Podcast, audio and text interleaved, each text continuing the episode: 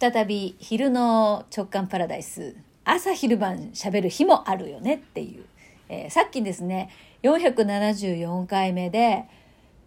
なんか変化が感じられない自分ってどういうことなんっていう話をしてるんですよ。まあ、特に苦手分野だと思っている体系のことについての自覚症状があまりない。だから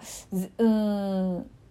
なんか体重が減ったり増えたりするのはこれ数字でわかるんですけどそれだけじゃない感覚の変化とか微妙な見た目の変化とかねそういうのが自分の見た目自分が感じる見た目的変化ってあんまりないんだよなっていう話をしてたらなんかそれをねそのダイエット塾の講師の方と先ほどオンラインでねあの面談がありましてでいろいろお話ししてたら「いやみんなそうなんだって。それ普通なんだってさ。そうなのか」でその変化をいかに本人に伝えるのかっていうのがですねコーチの一つの仕事の一つらしいんですよ。でその一人のね生徒さんの変化をその何人かのコーチでですねあの人あそこが変わったよねここが変わったよねっていうのをそのお伝えしても本人がですねいやそんなことないですって否定する方がすごく多いらしいんですよ。ああでもそれってそうだなって思いました。なんか JK 塾の中でもここ変わったとかまあ JK 塾だけじゃなくてね今までセミナーだったりセッションをねずっとやらせてもらってその変化って周りからは分かるんだけど本人に言うと「えそうかな?」とか「あんまり変わってないですよ」とかっていう否定するんですよね。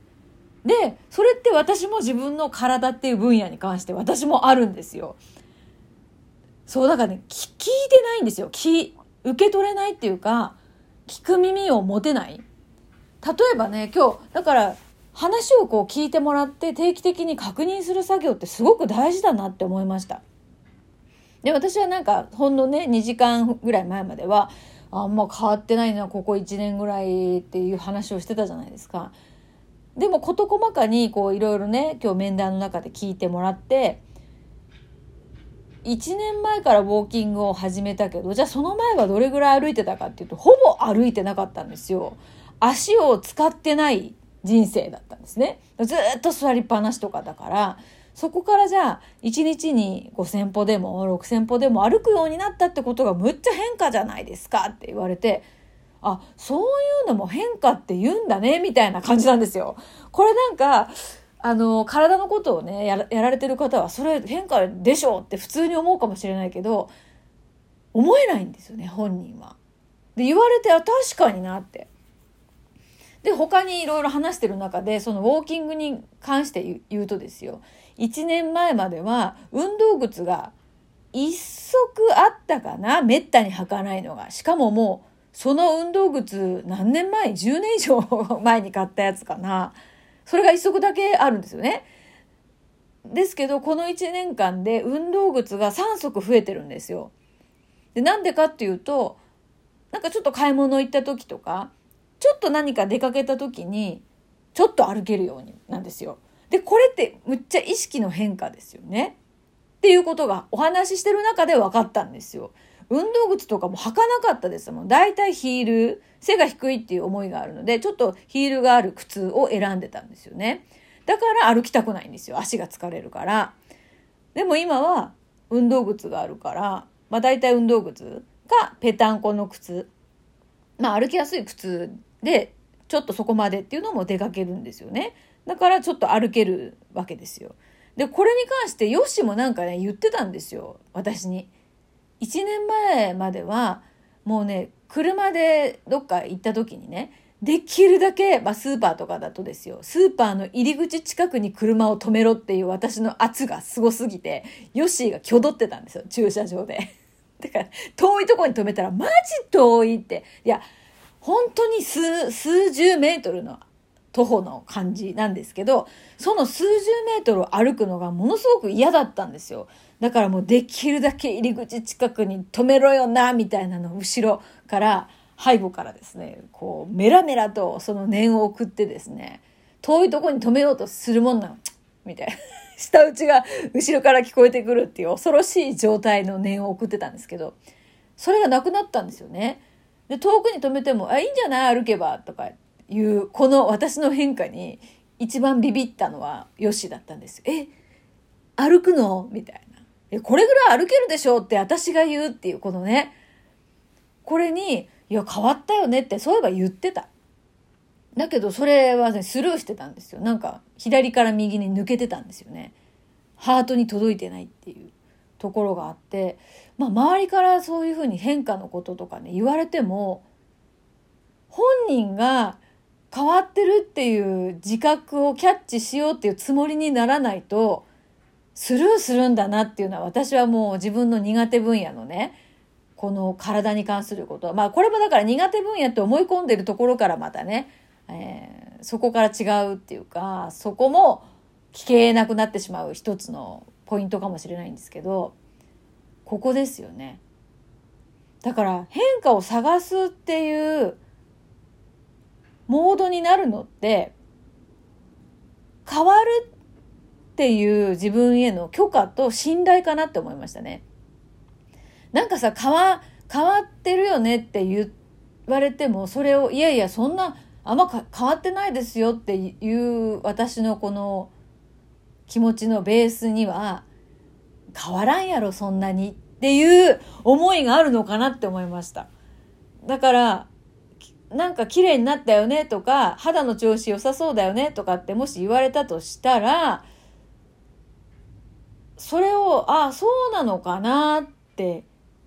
受け入れることにします、まずは。うん。まあ、あんまり言われないけどね。いや、でも言われないっていう、言われ、いや、でも言われてるじゃんね。よしだって、そこ歩くようになったって変化だよねって言われてるのを、さっき気づいたもん。もうずいぶん前に言われたの。だから多分言われてるんだけど、本人が、その、受け取るっていう、その、状態じゃなかったら、聞こえないから言われてないことになるんじゃないかなっていうのを思いましたね。いやだからだからかこういうことなんだな。いやその私が例えば一人の方にですよ何年も前に言ったことと同じことを言ったとしても何年も前はうん多分聞いてるんだけど受け取ってもらってないんですよね。で同じことを何年か経って言った時に「えー、そうなんですか?」っていうふうにその驚くわけですよね。でそれ私3年前にも言いましたよねって言っても「えそうでしたっけ?」ってなるんですよ。で私はこれが不思議でならなかったんですけどそういうことだよね。自分はもうそれ無理かもしれないとか変わらないかもしれないっていう要は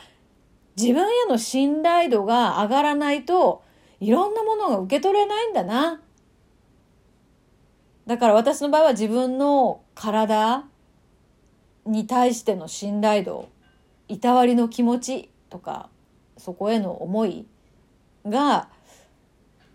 この1年ででもかなり上がったと思うんですよね。前はなんか無視してたんですからね。なんか頭が痛いとか気のせいとか。お腹が空いたとか、気合が足りないとか、なんかそういう感じで封じ込めてたところからですよ。睡眠時間は取ろうとか、なんか呼吸が浅くなってないだろうか。とか、腰のここが痛いなとか、なんか頭がぼーっとするとか、そういうのはだいぶキャッチできるようになってきたのは、体に意識を向けて体をいたわり、体への、体との信頼関係かな。だから体への、うん、自分の体の、へのしん、え？体との信頼関係ですよ。だから自分と自分との信頼関係が深まれば深まるほど、人からの言葉っていうのも入ってくるんですよ。だから、やっぱり自分